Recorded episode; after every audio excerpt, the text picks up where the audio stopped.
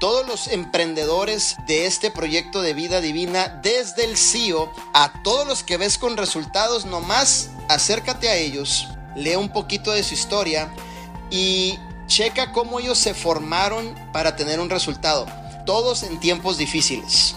Entonces, no es el tiempo de decir la crisis me detiene, la crisis no me da la oportunidad de seguir adelante. Realmente tienes que tener tu negocio en orden ya ahorita en este tiempo.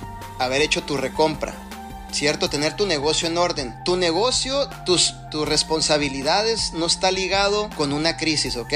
No es para que ahorita digas, oh no, mi líder, pues yo hasta que pase la crisis me pongo al corriente con mi negocio. No, no se trata de eso. Se trata de que ya dijiste que sí, ya hay personas a tu cargo, ya estás corriendo la visión. Se trata de que hay que implementar obviamente nuestras responsabilidades dentro de lo que es el proyecto y tener nuestro negocio en orden. Crisis o no crisis, no prácticamente lo vamos a aplicar en lo que es el proyecto de vida divina. Simplemente vamos a hacer que las cosas sucedan.